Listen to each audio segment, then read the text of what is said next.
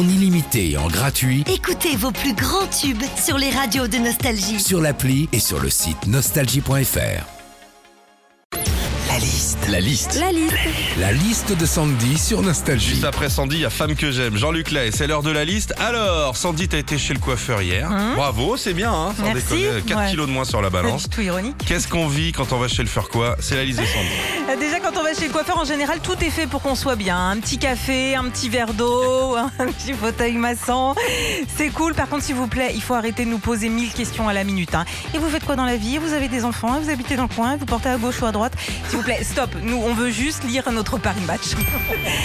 Quand on va chez le coiffeur pour une petite coupe, notamment, c'est souvent qu'on dit Bon, Je veux juste couper les pointes. Hein, c'est ce qu'on dit généralement. Bon, bah, une fois sur deux, les pointes, pour les coiffeurs, c'est l'équivalent de 30 cm.